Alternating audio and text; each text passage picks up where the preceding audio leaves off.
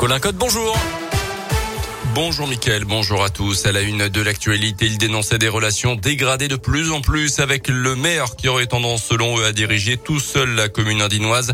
Neuf des 19 conseillers municipaux de Saint-Étienne du Bois ont présenté leur démission hier selon le progrès, entraînant l'organisation d'une nouvelle élection dans les prochaines semaines et les prochains mois.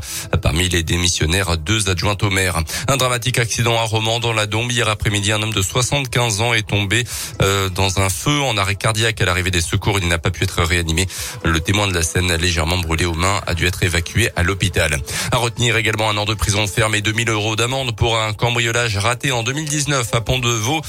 Les gendarmes avaient été alertés par un habitant qui avait aperçu trois voleurs dans les ateliers municipaux en pleine nuit. Quelques instants plus tôt, les voleurs en voiture avaient demandé où se trouvait le futur lieu de leur cambriolage à des clients d'un restaurant qui se trouvait dehors. Seuls deux des trois prévenus en état de récidive ont été condamnés.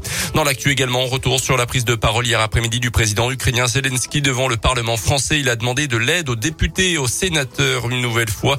Il a également critiqué les entreprises françaises qui continuaient à faire des affaires avec la Russie. Renault, Auchan, Laura Merlin à qui il demande de quitter le pays. Kiev appelle d'ailleurs au boycott de Renault. Dans la foulée, le constructeur automobile français a annoncé qu'il allait suspendre les activités de son usine à Moscou. Notez que les premiers dons venus de Saône-et-Loire en faveur des réfugiés ukrainiens vont partir en fin de matinée de Mâcon en direction de la Pologne. Des dons qui proviennent de la collecte le masque sera-t-il de nouveau obligatoire en intérieur? En tout cas, Emmanuel Macron n'exclut pas cette possibilité si l'épidémie de Covid venait à faire remonter le nombre de personnes hospitalisées. C'est ce qu'il a déclaré hier sur M6.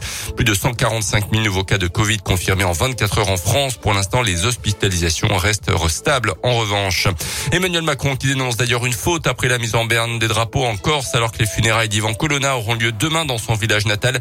Le militant nationaliste corse condamné pour le meurtre du préfet Erignac est décédé lundi trois semaines après une violente agression d'un co-détenu radicalisé en prison.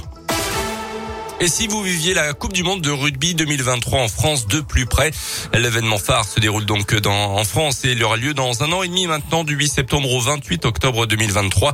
Une dizaine de matchs prévus dans la région, à Lyon et Saint-Etienne. On retrouvera notamment le 15 de France, la Nouvelle-Zélande, l'Australie ou encore l'Italie et l'Argentine. Et si vous souhaitez participer à la fête, sachez que le programme volontaire est désormais ouvert. Vous avez jusqu'en juillet pour vous inscrire via la plateforme volontaire au pluriel France 2023.rugby. Au total, 3500 personnes sont recherchées en France, 400 à saint 500 à Lyon pour aider à vivre cette Coupe du Monde de l'intérieur.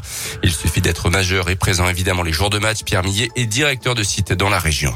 Sur l'émission, euh, on a vraiment tous les pans de l'événement. On peut faire de l'accueil aux spectateurs, on peut faire des aménagements, de la communication, des opérations médias, des hospitalités. Euh, ils seront dans le stade principalement, mais également sur d'autres sites de compétition, puisque en tant que direction de site, on, gère euh, également les accueils dans les gares, on gère les camps de base, on gère les sites d'entraînement. Voilà. Quand on est volontaire, on peut vraiment être sur une mission qui recoupe tous les pans de l'organisation d'un événement sportif international. Il faudra patienter jusqu'au mois de septembre pour connaître sa sélection ou non dans la liste des volontaires. À noter que l'Italie ne s'installera finalement pas à Bourg-en-Bresse comme prévu pour cette Coupe du Monde en France. Les Italiens iront plutôt à Bourgoin-Jallieu dans le Nord-Isère. Les All Blacks néo-zélandais en revanche s'entraîneront bien à Lyon et les Australiens près de Saint-Etienne.